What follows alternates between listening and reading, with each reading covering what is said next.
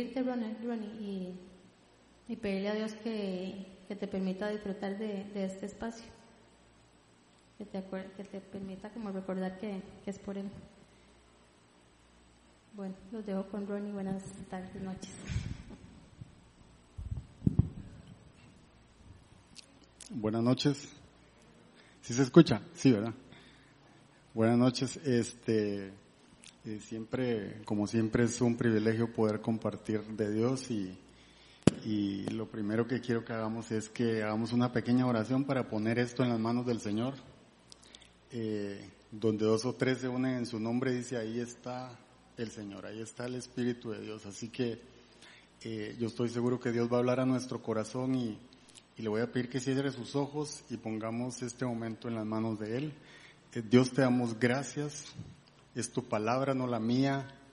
Este es un momento que tú planeaste, Señor y es para ti, es para darte gloria, es para darte el honor, es para que te conozcamos, Señor. Yo sé que tú tienes agua fresca para cada uno de nuestros corazones, sé que nos vas a hablar en esta noche, Señor, y no necesitamos ser muchos, necesitamos ser los que confiamos y los que creemos en ese plan que tú tienes para nuestras vidas, Señor. Así que desde ya disponemos nuestro corazón y que sea tierra fértil para que tú vengas y siembres esa semilla, esa palabra que va a dar vida en nuestro corazón, Señor. En el nombre de Jesús. Amén. Eh, bueno, inusual que se haya arruinado un poste de luz, ¿verdad? Pero eh, siempre todo el Señor tiene un propósito, así que eh, yo los bendigo porque ustedes son los que están acá. Le damos gracias a Dios por eso. Y algunas veces nos cuesta confiar en Dios. Eh, quiero confiar en Dios, pero algunas veces lo encuentro un poco más difícil que lo usual. Eh, podría pensar que amo a Dios, que le creo a Dios, pero no es tan fácil cuando no puedo ver el futuro, cuando no sé lo que va a pasar mañana. Ahí me cuesta más, cuando no puedo ver a Dios. Cuando puedo ver a mi alrededor que hay, que hay dolor, que pasan muchas cosas malas. Cuando veo tensión, cuando veo tragedia a mi alrededor, ahí me cuesta confiar en Dios. Y no sé usted, pero yo quiero confiar en Dios, pero algunas veces solo quiero decirle, Dios, es bien difícil confiar cuando no te veo en medio de mis circunstancias. Y yo creo que a todos nos pasa en algún momento de nuestra vida. Eh, puedo ver que lo di todo por mi esposa y decidió irse, por ejemplo. Me pidió el divorcio. Lo entregué todo con mis hijos, se hicieron grandes y decidieron irse de la casa. Y entonces veo lo malo en medio de esas circunstancias. Y en esos momentos es cuando se nos hace muy difícil confiar en Dios, creer en Dios. Y eso es lo que vemos. Eso es lo que está ante nuestra vista, ¿verdad? Puedo ver que solo te pido trabajo y en lugar de que venga trabajo me viene dolor, me viene angustia y me hundo en las deudas. Y son esas cosas inexplicables que sí veo, pero me cuesta ver a Dios en medio de esas circunstancias. Y yo me pregunto, ¿cómo hago Dios para confiar en esos momentos? ¿Cómo hago para poner mi vida en tus manos. Dios quiero confiar en ti, pero cuando no te veo, me la estás poniendo difícil. Y algunos de ustedes podrían decir, ¿cómo puedo confiar en Dios si cuando le pedí en el pasado no hiciste lo que te pedí? No hiciste aquello por lo que tanto te oré. Oré, creí, confié y no sucedió lo que te pedí. ¿Cómo hago para confiarte, Señor? ¿Cómo yo pongo mi confianza en ese Dios del que hablamos si no sucede muchas veces lo que nosotros le pedimos a Dios? Quiero creerte, Dios, quiero confiar, pero no me la estás poniendo fácil. Y no solo nos pasa a nosotros, también le pasó a Elías. Elías padecía también de depresión y frustrado se fue al monte huyendo y le reclamó a Dios. Y le dijo, ¿cómo es posible que ya mataron a todos los profetas y solo quedo yo? Y ahí estaba solo. Y ahí llegó Dios. Y lo primero que hizo, dice eh, Primera de Reyes, fue alimentarlo y después sacarlo de ahí. Levántate. Porque lo primero que Dios hace es levantarnos. Necesitamos alimentar nuestro cuerpo y levantarnos y hacer aquello que Él dice que nosotros debemos hacer. También le pasó a Jeremías y le pasó a, Job dos profetas del Antiguo Testamento y maldijeron el día en que habían nacido. Y hemos escuchado las historias de Job, hemos escuchado de Jeremías, pero ellos maldijeron el día en que nacieron. En otras palabras, se habían arrepentido de haber nacido, de que Dios les haya dado vida. Porque todos nosotros pasamos por esos momentos difíciles en, en la vida. Pero debemos reconocer a Dios en los picos más altos de nuestra vida, pero también en los valles más oscuros que podamos atravesar. Debemos aprender a confiar en Dios en los buenos tiempos para cuando vengan los valles de sombra en nuestra, en nuestra vida. En otras palabras, nos preparamos cuando estamos bien para los momentos en los cuales no lo estemos. ¿Y por qué hacemos esto?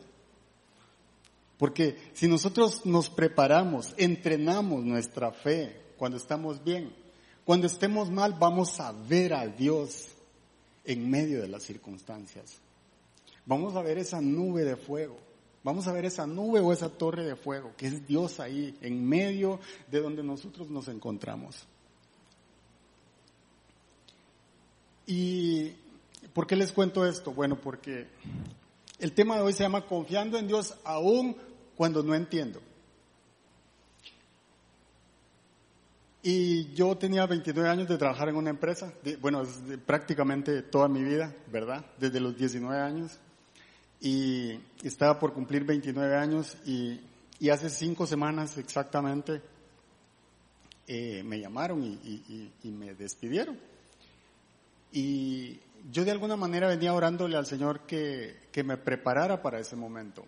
Y creía estar preparado para ese momento. Le decía, tú eres más importante y el día que llegue ese momento yo sé que va a doler, pero, pero no importa, yo sé que tú me vas a dar la fuerza y todo. Pero ese día que me llamaron, temblaba como una gelatina y me di cuenta que no estaba listo. Y me dio miedo y no podía hablar. Y entré al baño antes de ir y yo sabía lo que me iban a decir y yo estaba con temor, ¿verdad? Angustiado. Y recuerdo que solo podía decir gracias. Muchas gracias por todos los años que estuve aquí y, ya. Dios tiene un plan y vamos a seguir para adelante, ¿verdad? Fue lo único que, que, pude decir. Y realmente fue como, como un duelo. Para mí fue como un duelo. 29 años no, no, es tan, no es tan sencillo para los que se puedan cambiar más rápido, digamos, de trabajo, pues tal vez no será lo mismo, pero para mí fue muy, muy difícil. Y, y fue como entrar en un desierto que no tenía planeado a corto plazo, ¿verdad? Entonces, eh, pues yo, como, como toda persona, pensaba y pensaba mucho y pensaba mucho y pensaba mucho. Yo decía, esto no tiene sentido. Esto no tiene sentido. Yo te sirvo, yo predico, yo doy el estudio bíblico, Señor, y, y ¿qué está pasando? No tiene sentido para mí. Y la frustración me inunda, Señor. ¿Qué hago con esto? Solo me pregunto por qué me está sucediendo a mí. Y son esos momentos en los que buscamos entender por qué nos suceden esas cosas a nosotros. Y no sé si a usted le ha pasado, pero yo me preguntaba eso, ¿por qué me está pasando esto? No lo tenía planeado a corto plazo. Lo cierto es que nosotros no necesitamos entender. Porque las formas de Dios no son nuestras formas. Los caminos de Dios no son nuestros caminos.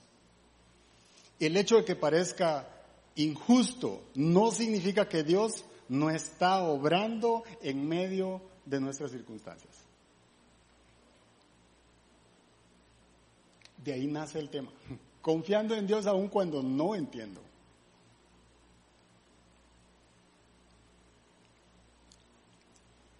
Y el Señor me llevó a una palabra que es Proverbios 3 del 5 al 8. Y creo que todos lo hemos leído en algún momento de nuestra vida. Y lo vamos a poner en la pantalla. Proverbios 3 del 5 al 8. Y dice, confía en el Señor de todo corazón y no en tu propia inteligencia. Versículo 6. Reconoce en todos tus caminos y Él allanará tus sendas. No seas sabio en tu propia opinión, más bien teme al Señor y huye del mal. Esto infundirá salud a tu cuerpo y fortaleza a tu ser.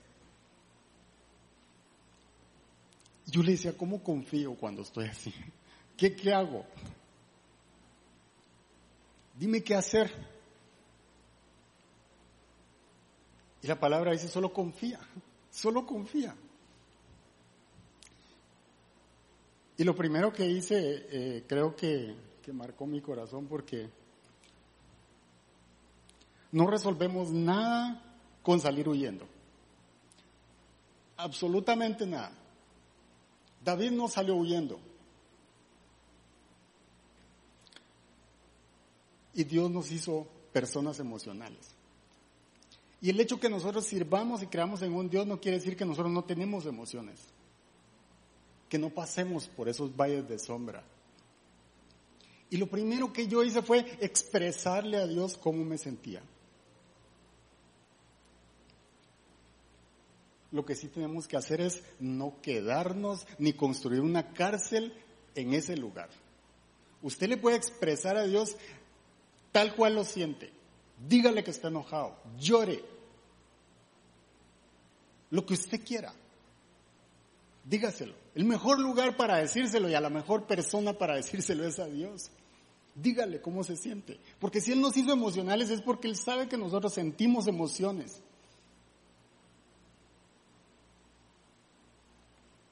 Y el primer día fue el shock de la noticia para mí. Ese día prácticamente yo decía, bueno, me lo dijeron a mí, no hay problema, estaba temblando, pero después se me pasó, iba para la casa, pero cuando yo entré a, mi casa y vi a mis hijas, me cambió todo. Eso me debilitó verlas a ellas, ver a mi esposa. Entonces eso me quebró. Ahí me sentí realmente quién es el verdadero Ronnie. Tener el abrazo de mi hija y decirme, yo sí estoy orgulloso de vos. Entonces, entonces, ese día ni dormimos de, de, tantas preguntas que suceden en la cabeza de uno. Yo decía, ¿cómo voy a pagar el colegio de mis hijas? ¿Cómo voy a pagar la renta? ¿Cómo voy a hacer esto? ¿Cómo voy a conseguir trabajo? ¿En cuánto tiempo voy a conseguir trabajo? Y la mente empieza a trabajar tanto que se satura de pensamientos. Y ese día no puede ni dormir. Pero Eclesiastés, como vimos la semana pasada, dice que todo tiene un tiempo. Hay un tiempo para reír, pero también hay un tiempo para llorar. Y cuando nosotros estamos pasando una situación difícil, si usted quiere llorar, llore. Es lo mejor que usted puede hacer. Sacar eso que lleva adentro. No se quede con eso, sáquelo, dígaselo al Señor. Él va a secar sus lágrimas, Él lo va a escuchar. Hay un tiempo para reír, pero también hay un tiempo para llorar. Y hay un tiempo de luto, para estar de luto, dice la palabra. Así que no se sienta mal si usted en algún momento se siente de esa manera. No sienta que usted no es hijo de Dios por estar de luto. Porque no es cierto que a los hijos de Dios siempre les va bien. No, eso no es bíblico.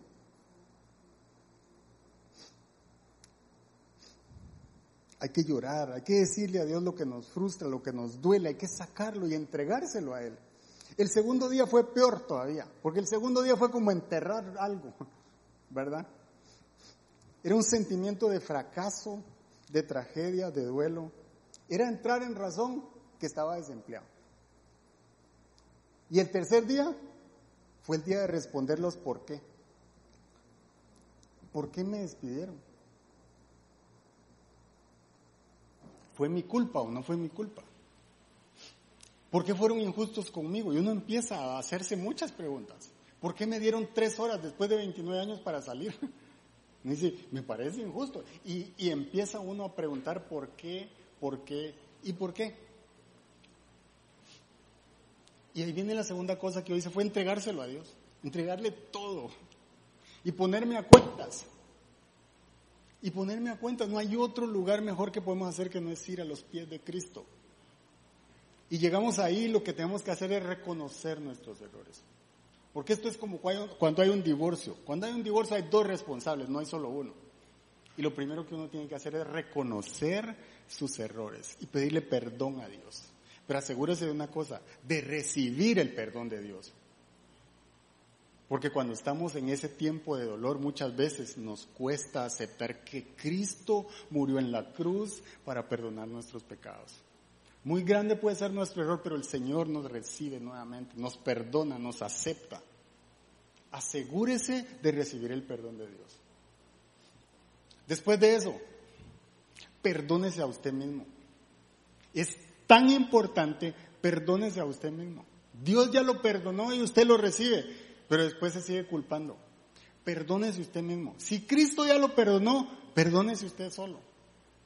Y pida perdón por los demás todo aquel nombre que se le venga, póngalo en las manos del Señor. Yo perdono a esta persona. Si usted cree que le hicieron algo injusto, yo perdono a esta persona. Y pida perdón también. Si usted ha hecho comentarios, reconózcalos y diga, yo perdono a esta persona. Yo lo perdono. Porque yo sé que en todo lo que ha sucedido, yo te voy a ver, Señor. Yo te voy a ver. Pero ponerse a cuentas es limpiar la casa. Es empezar de nuevo. Es refrescar el alma es buscar a Dios en medio de la dificultad. Sea libre, porque esa carga la tiene que dejar. Esa carga no le va a servir para el nuevo lugar a donde usted va. Ese rencor de ese trabajo no le va a servir para el lugar donde usted va a ir a trabajar. Ese rencor por el divorcio no le va a servir para el nuevo matrimonio que usted quiere encontrar. Usted tiene que limpiar la casa. Tiene que ponerlo en las manos del Señor.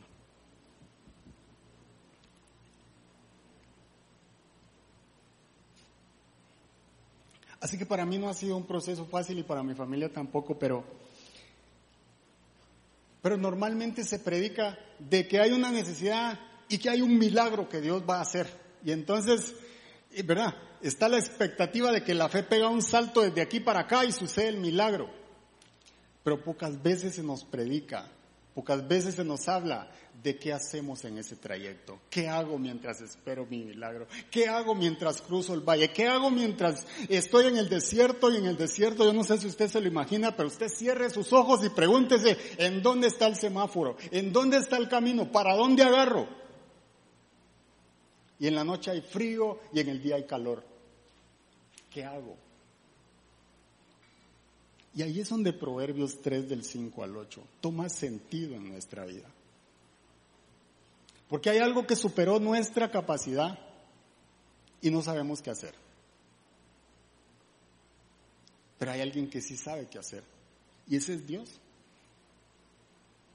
Y Proverbio nos da tres consejos que nos van a servir para poner en práctica en medio de la adversidad, que yo quiero compartir con ustedes en esta noche y que han estado de alguna manera eh, ayudando mi vida, porque eh, estoy en medio del proceso y este es el momento en el que yo quería hablar de esto porque, porque después voy a venir a decirles lo que Dios hizo, pero ahora que estoy cruzando aquí, ahora que estoy pasando por aquí, yo quiero que usted aprenda lo que Dios ha estado hablando a mi corazón.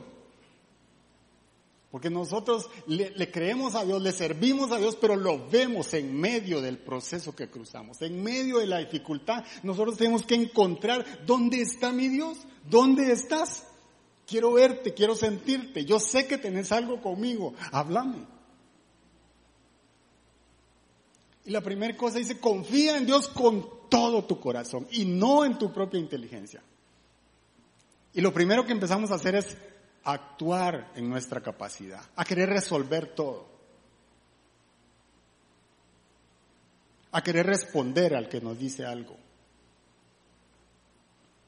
a querer ofender al que nos ofendió, a defendernos, a atacar, infinidad de cosas.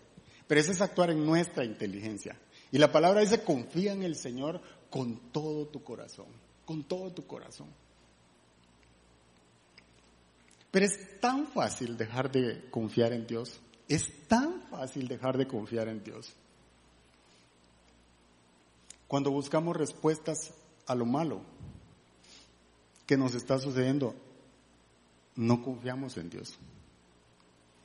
Cuando intentamos resolver lo imposible, no confiamos en Dios. Cuando le pedimos a Dios que intervenga en nuestra situación para que nos ayude y no esperamos en Él, en su respuesta, no confiamos en Dios. Cuando buscamos primero el favor de los demás antes que el favor de Dios, no confiamos en Dios. Cuando queremos conocer el resultado final de la historia para poder obedecer, no confiamos en Dios. Cuando le pedimos guía al Espíritu Santo y no nos dejamos guiar, y no nos dejamos guiar, no confiamos en Dios. Es tan sencillo dejar de confiar en Dios. Y eso nos sucede a todos. Pero confiar es una decisión. Usted y yo decidimos si realmente confiamos en ese Dios al que creemos, al que adoramos, al que amamos, o si no lo hacemos. Y lo primero que Dios va a poner en su corazón es, si Dios permitió que esto pasara, tenga la certeza que todas las cosas, aun aquellas que parecen malas, van a obrar para nuestro bien, para nuestro beneficio, porque eso sí es bíblico. Dios está en esa conversación cuando tomaron la decisión de despedirnos. Dios estaba en ese momento en que algo malo sucedió en contra nuestra. Dios estaba ahí.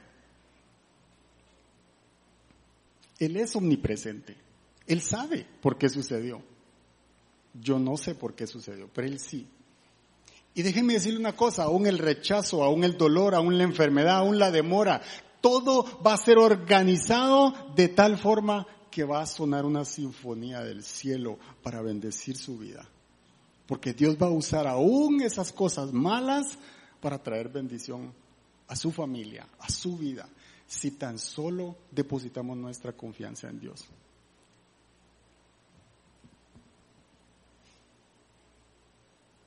Por eso mi oración es, Dios ayúdame a obedecer tu palabra, aún cuando no entienda, Señor. Aunque no tenga sentido lo que me está sucediendo aunque solo mire adversidad. Porque cuando hacemos eso, dejamos de preguntar por qué, por qué y por qué. Que lo único que va a hacer es meternos en preocupación, meternos en una depresión de la cual nos va a costar salir. Esa pregunta que raramente va a tener una respuesta. Usted le puede preguntar mil veces a Dios por qué. Rara vez Dios se la va a contestar. El Salmo 37.5 dice, encomienda al Señor tu camino. Confía en Él. Y Él actuará. Confía en Dios y Él actuará. Deposita todo lo que te está pasando y Él va a saber qué hacer. No dice que usted tiene que hacer, dice que confiemos en Él y Él va a hacer algo que nosotros no entendemos, que nosotros no sabemos, que desconocemos, pero que sabemos que va a bendecir nuestra vida. Él va a actuar cuando nosotros dejamos todo en sus manos, cuando realmente decimos, yo no sé qué hacer en esto, yo no sé para dónde agarrar, pero tú sí sabes qué hacer. Confía en el Señor, encomienda al Señor tu camino y no sé cuál camino, encomienda al Señor tu camino. Ese camino desconocido, aquí está, Señor, no sé qué hacer.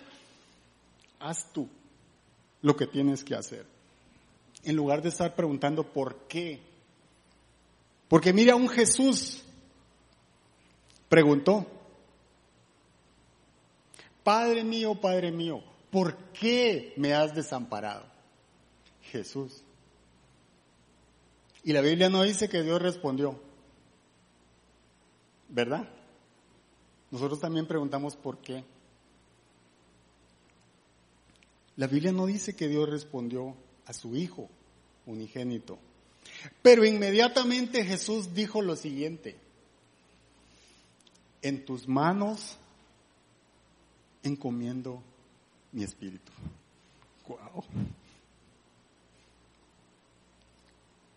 Cuando nosotros pasamos de preguntar a obedecer,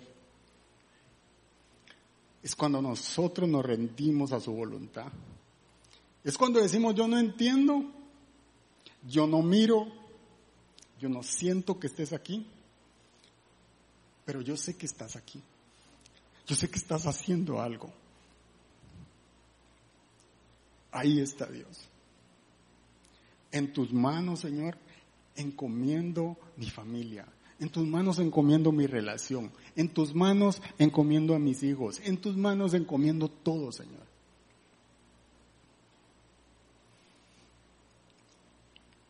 Confía en Dios. Porque Él sigue siendo Emanuel. Emanuel, Dios con nosotros. Él está en medio de la situación que estamos viviendo. Él está él es paz en la tormenta, Él es proveedor, Él es luz en la oscuridad, Él es nuestra fortaleza, nuestro consuelo, nuestro refugio, Él es nuestro sanador. Por eso confiamos en Él.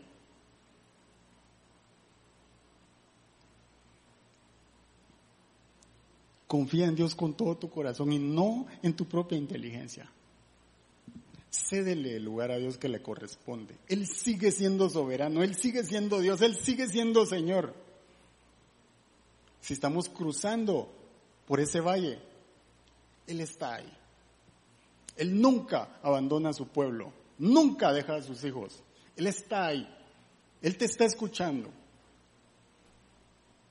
Y Él está hablando. El problema es que si no confiamos, no estamos escuchando.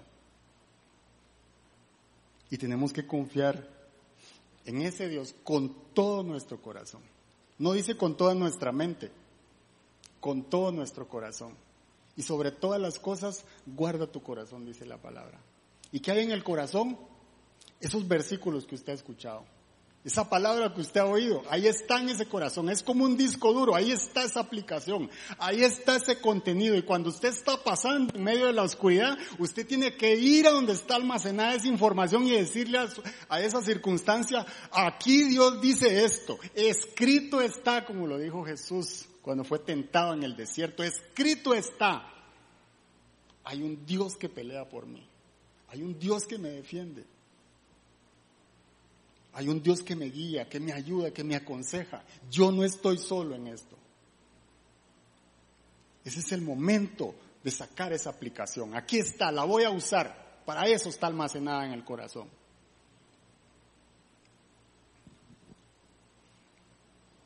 La segunda cosa, el segundo consejo, dice, reconócelo en todos tus caminos y Él allanará tus sendas. En todos tus caminos. Y es fácil reconocer a Dios cuando todo marcha bien. Pero ¿qué tal cuando navegamos por aguas turbulentas?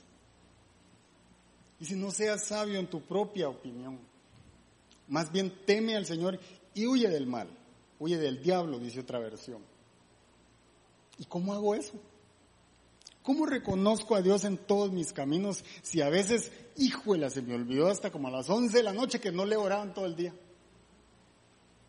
Que no le he preguntado si todo lo que dice en ese día, él había puesto su mano o no. Y ya estoy al final de las horas de ese día. Ahí es cuando no él, no lo he reconocido en mis caminos. Ha sido la pura misericordia de Dios obrando en las, todas las horas del día. Y ya de último me acordé de Dios. Recuérdese la charla del sábado pasado él tiene que ser el primero en mi lista. Mi primera opción es Él. Filipenses 4:6 dice, no se inquieten por nada, no se preocupen por nada, dice otra versión, más bien en toda ocasión, con oración y ruego, presenten sus peticiones a Dios y denle gracias. No dice solo las buenas, dice todas las malas, las medio buenas, todas, las positivas, las negativas. Pero dice, no se preocupen por nada. La preocupación no puede cambiar nada del pasado y tampoco puede controlar el futuro. Y la Biblia nos llama a poner nuestra atención en el hoy, en el presente. Dice, nadie puede agregar una hora al día ni un codo a su estatura. Lo que la palabra nos está llamando a hacer es enfocarnos en las 24 horas que Dios ya nos regaló y estrenar la misericordia de Él. No se inquieten por nada. ¿Estás preocupado? Entrégaselo una vez más a Dios. Pídele lo que quieras que Él haga por ti. Es a Él al que hay que pedirle. Y vivamos un día a la vez. No nos afanemos por el mañana, vivamos hoy porque hoy hay vida. Hoy estamos aquí, hoy estamos adorándolo, hoy estamos escuchando de Él. Tenemos que disfrutar eso, porque no sabemos mañana, pero hoy sí lo sabemos. Eso va a hacer poner atención en el hoy, porque lo de mañana no lo podemos resolver. ¿Sabe quién sí lo puede resolver? Dios. Él es el único que conoce lo que va a suceder mañana.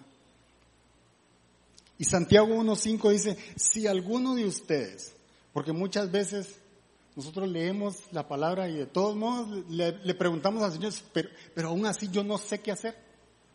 No sé qué hacer.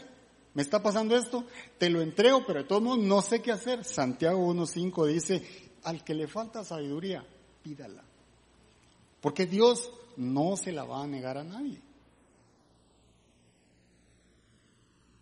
Si yo le pido sabiduría a Dios, significa que no me estoy apoyando en mi propia inteligencia, en mi propia capacidad, porque muchas veces queremos basarnos y usar más los talentos, las habilidades y los dones que Dios me ha dado para tomar mis decisiones y resulto dejando por fuera a Dios. Y lo que nos está diciendo es que tenemos que pedir sabiduría del cielo para tomar una decisión. Porque algunas veces va a ser sí y otra vez la misma circunstancia puede ser no. Lo mismo le pasaba a David. Cuando él iba a atacar a sus enemigos, David le preguntaba a Dios, ¿es momento de atacar, Señor? Y el Señor la primera vez le dice, sí, ahora, porque mi espíritu está contigo. Luego le vuelve a hacer la misma pregunta, ¿podemos atacar, Señor? Y le estoy hablando que él estaba acostumbrado ya a derrotar a los otros pueblos, ¿verdad? Y David le pregunta al Señor. Y la segunda vez le dice, ahora no, espérate. Y hasta después le dice, ahora sí, porque mi espíritu va contigo. Yo no sé si usted, pero muchas veces nosotros en automático queremos resolver las cosas. Y entonces dejamos por fuera a Dios. Y dejamos de reconocerlo. Y habrán días de mucha fe cuando estamos pasando por alguna prueba. Pero habrán otros de mucha duda, de mucha incertidumbre. Ups and downs, high and lows, como dicen.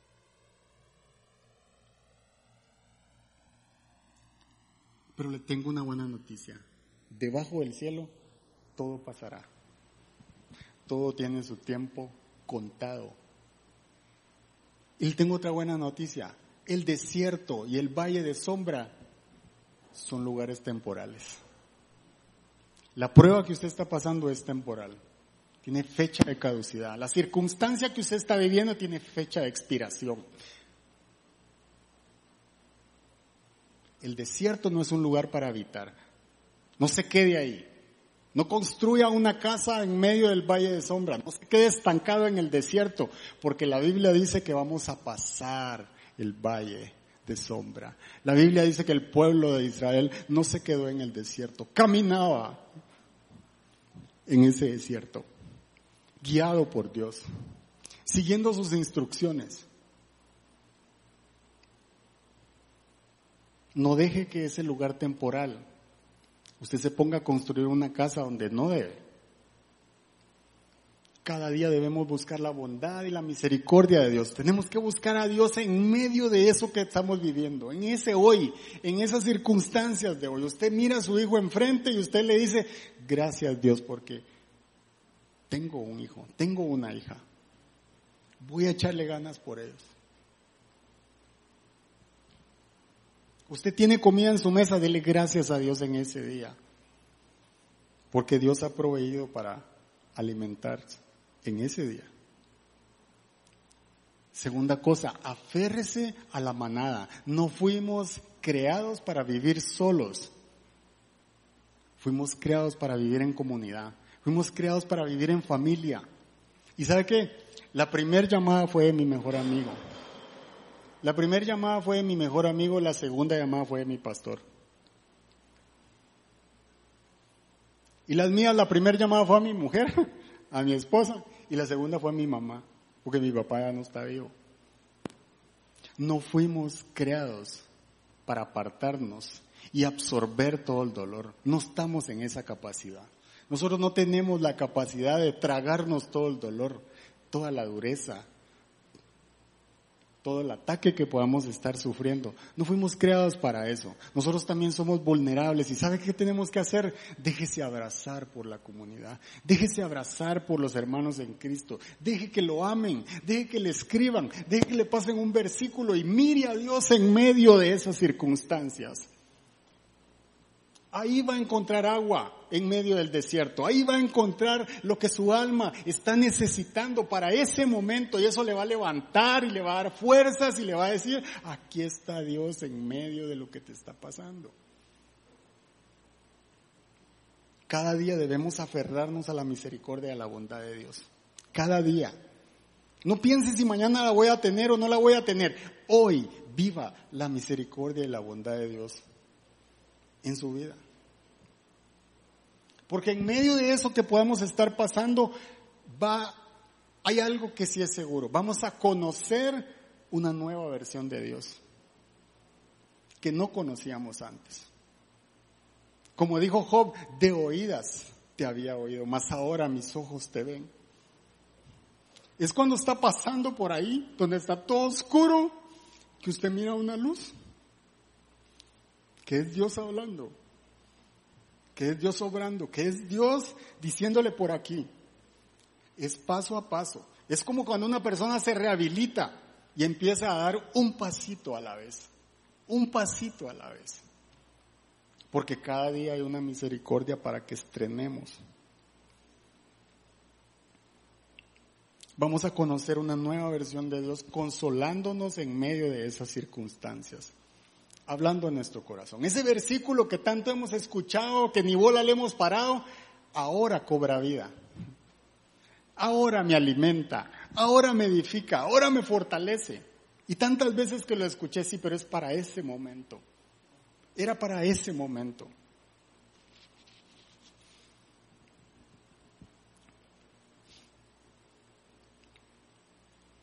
No hay nada mejor que nosotros podemos hacer que es confiar en Dios con todo, con todo nuestro corazón y reconocerlo en todos nuestros caminos. Mire lo que dice el Salmo 32.8.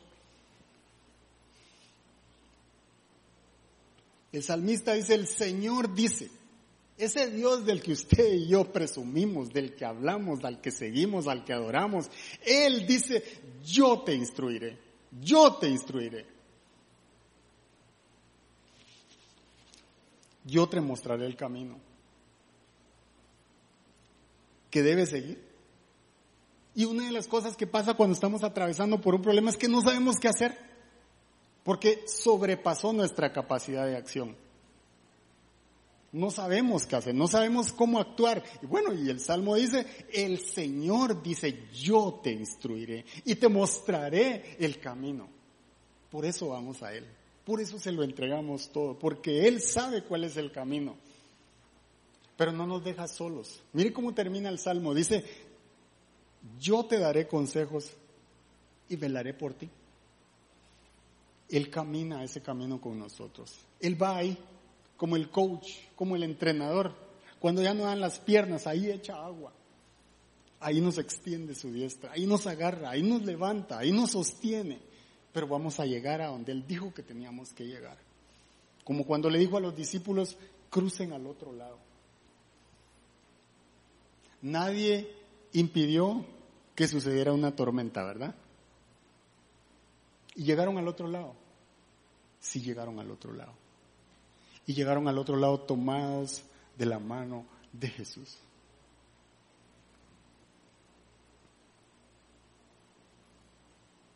Son esos momentos en los que todo lo vemos negro, todo lo vemos oscuro. Pero dice el Salmo 119, 105, lámpara es a mis pies tu palabra y lumbrera mi camino. Lámpara es a mis pies. Cuando todo está oscuro, cuando no sé qué hacer, lámpara es la Biblia hay que sacarla, hay que desempolvarla, hay que leerla y ahí Dios nos va a fortalecer, ahí Dios nos va a hablar, ahí Dios nos va a dar ese versículo, esa palabra que reaviva nuestros huesos, esa palabra que va a traer paz a nuestro interior. Usted puede irse a quejar y poner mil posts en Facebook, pero eso no le va a dar nada. Quizá incremente su problema porque muchos van a decir que es religioso, que aquí, que allá, y aparecerá uno que otro por ahí diciéndole tranquilo, Dios te va a ayudar, ¿verdad? Pero esos van a ser pocos, se lo aseguro. La mayoría van a ir en contra. Y Proverbios termina diciendo, esto te infundirá salud a tu cuerpo cuando nosotros depositamos nuestra confianza en Dios y lo reconocemos en todos nuestros caminos, esto nos da salud. Esto le da salud a mi cuerpo y fortaleza a tu ser.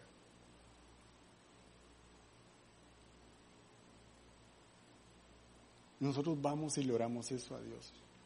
Yo confío en ti, no sé qué hacer, pero confío en que tú eres mi proveedor, tú eres mi Dios. Tú prometiste estar aquí conmigo, tú prometiste ayudarme, tú me aconsejas, tú me guías, tú abres un camino aquí. Yo no sé qué hacer, pero tú sí, Señor. Yo confío en ti. Inexplicablemente viene algo a nuestro interior, a nuestro ser, que nos da paz. Porque Él prometió estar ahí. Él no es un padre ausente, Él prometió estar con usted, Él prometió estar conmigo, Él prometió extender su mano para ayudarnos todos los días de nuestra vida.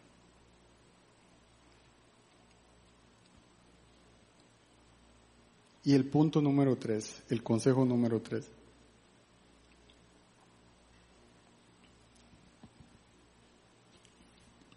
Aun cuando las cosas se ven fuera de control, tengo esperanza que Dios está en control.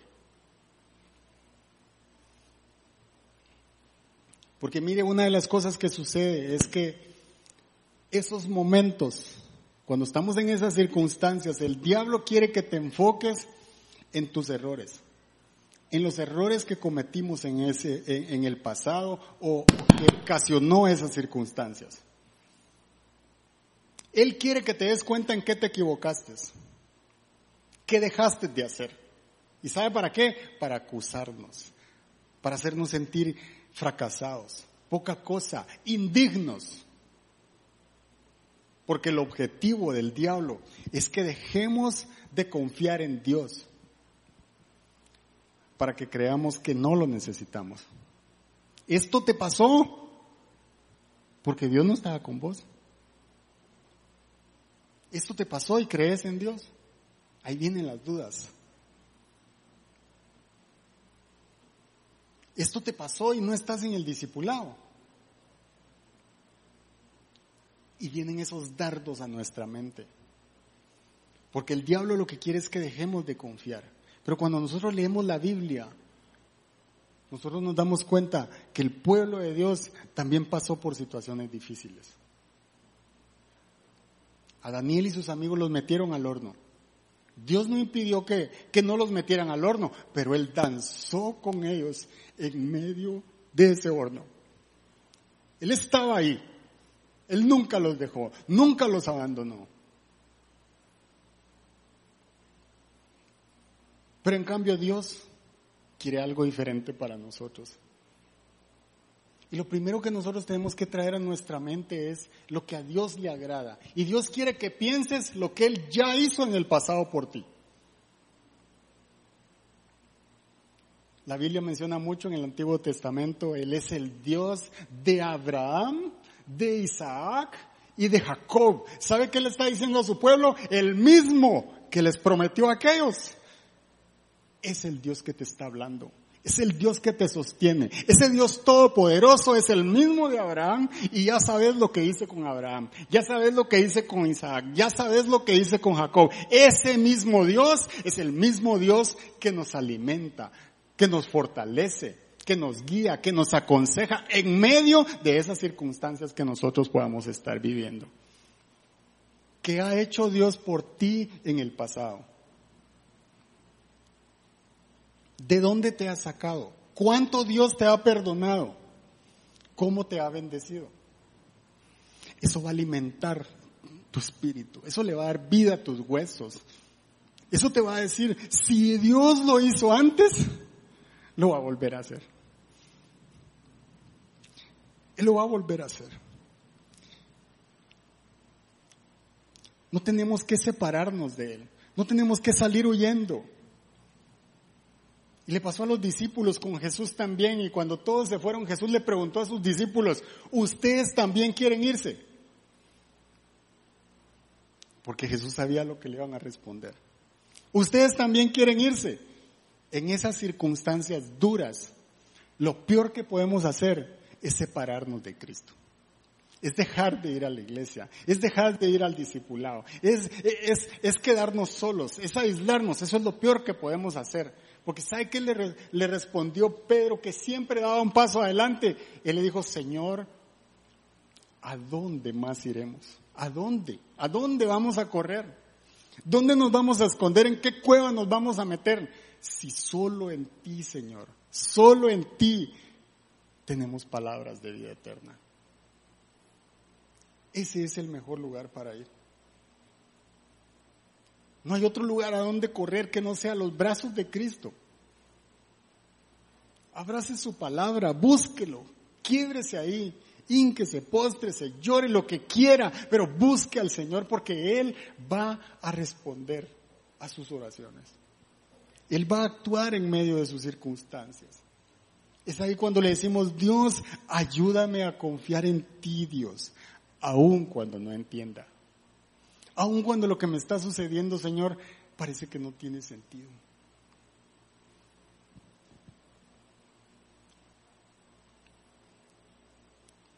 No me aprobaron el préstamo, Señor. Y esto parece que no es de Dios, pero te lo pongo a ti. Es Dios librándolo de algo. Dios no quería que sucediera. Se lo ponemos a Él. Ayúdame a confiar, a confiar Dios, aunque no entienda.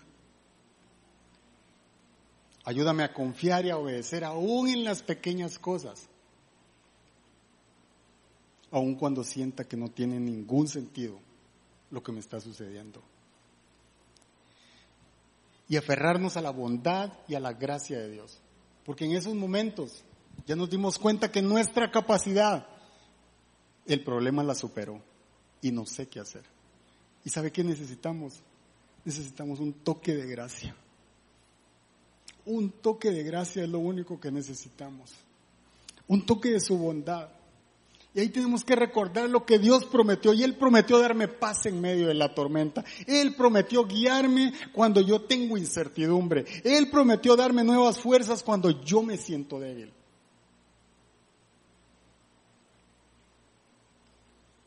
Él proveerá. No de acuerdo a lo que yo le pido, sino de acuerdo a las riquezas de su reino. De sus riquezas en gloria. Así es como Él va a proveer. Porque cuando miremos atrás vamos a decir, Él dio más de lo que yo le pedí. Porque Él no es escaso. Dios es bueno.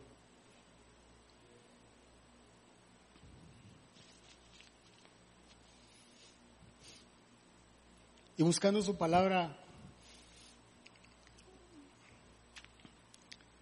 antes de que me despidieran, eh, a un amigo ya le habían dicho que a finales de octubre terminaba, tenía que salir de la empresa también.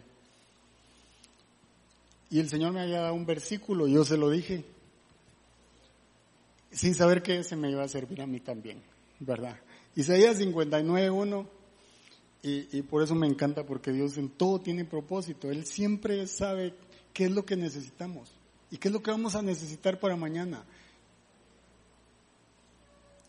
Y cuando nos aferramos a Él, viene la revelación, ahí viene la palabra, ahí viene el versículo que usted y yo necesitamos. Isaías 59, 1 dice, el brazo del Señor no es corto para salvar, ni su oído sordo para oír.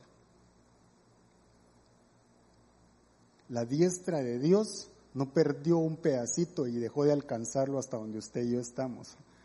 La diestra de Dios sigue siendo la mano poderosa que nos rescata y pone nuestros pies sobre la roca.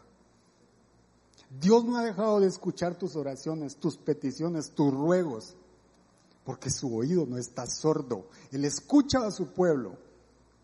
Cada una de nuestras oraciones han sido escuchadas en el cielo. Y cada una de ellas serán respondidas porque esa es la fe que nos sostiene. Nos aferramos a su palabra. Él lo prometió y Él es y sigue siendo un Dios de pactos.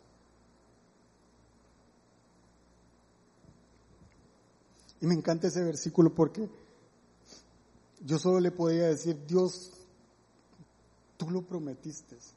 Tú prometiste ayudarme cada día de mi vida, en medio de cualquier circunstancia. Tú prometiste estar conmigo. Mientras yo te busque, Señor, y yo crea en ti, nunca me dejarás, nunca me abandonarás y siempre me vas a sostener con esa diestra de poder.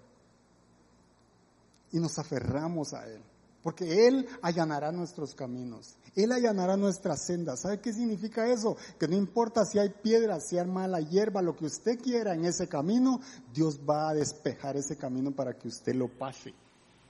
Dios va a limpiar eso. Él nos guiará por aquellos delicados pastos y aguas mansas que nuestro buen pastor prometió a todos aquellos que depositen su confianza en ese buen pastor.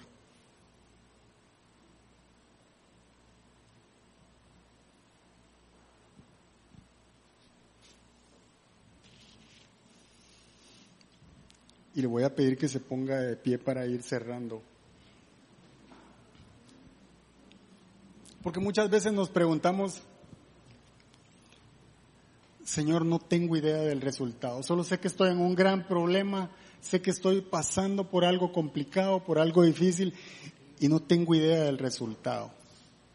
Pero le tengo una buena noticia.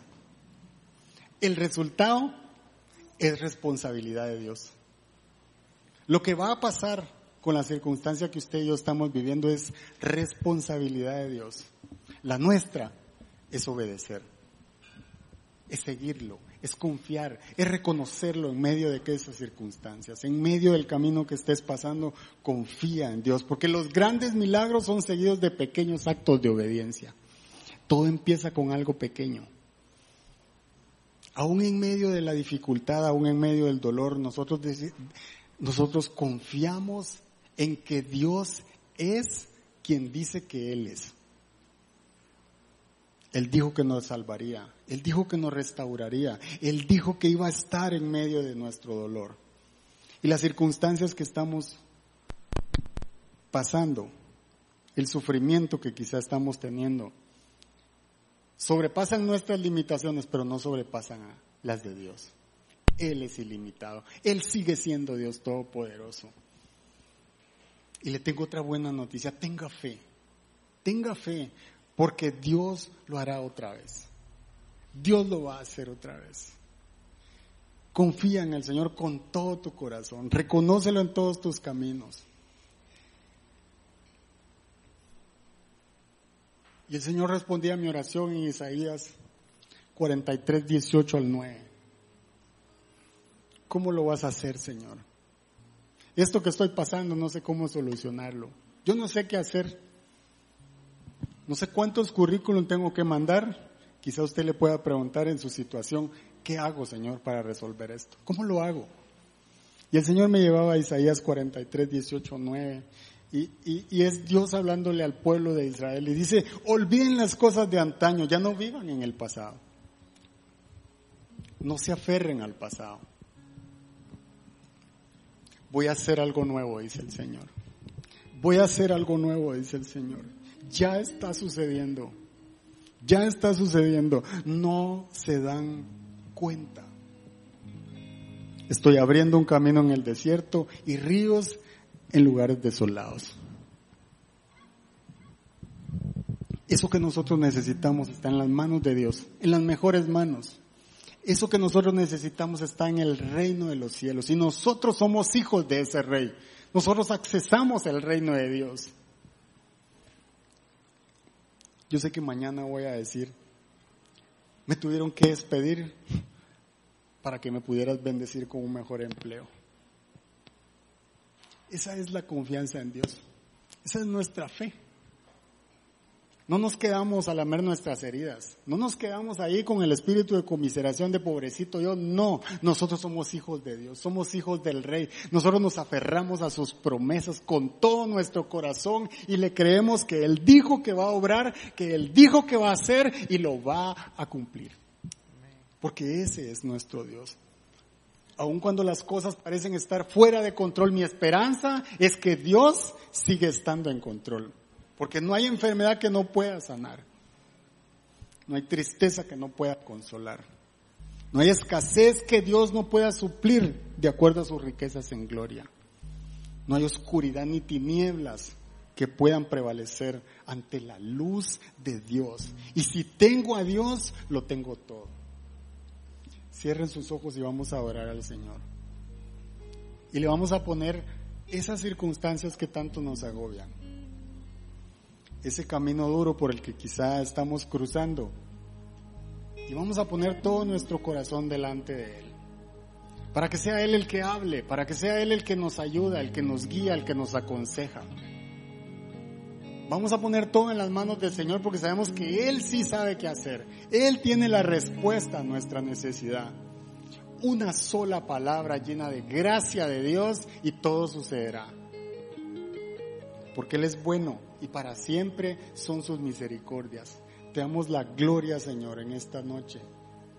Y ponemos todo en tus manos. Yo te pido, Espíritu Santo, que, que vengas a este lugar y que hables, que te reveles a la vida de cada uno de nosotros, Señor. Te damos la gloria y te entregamos todo, Señor, todo. Haz como solo tú sabes hacerlo. Tú eres único, tú eres grande, tú eres bueno, Señor. Y nos basta tu gracia, Señor. Nos basta tu gracia. Tú fortalecerás nuestros cuerpos para seguir caminando, Señor. Para dar pelea en medio de estas circunstancias. Porque tú vas con nosotros. Y tú aderezas mesa en presencia de nuestros angustiadores. En el nombre de Jesús te damos la gloria, Señor, y te adoramos. Te adoramos con todo nuestro corazón. Gracias, Dios. Gracias, Jesús. Este. ¿Todo bien? ¿Me escuchan? Sí, ok. Esta canción que vamos a tocar, Ronnie me la pasó como el viernes, creo. Ayer. o antier o algo así. ¿Se me están escuchando? Ahora sí. Ahora qué. Eh, ¿Qué era? Ah, ya.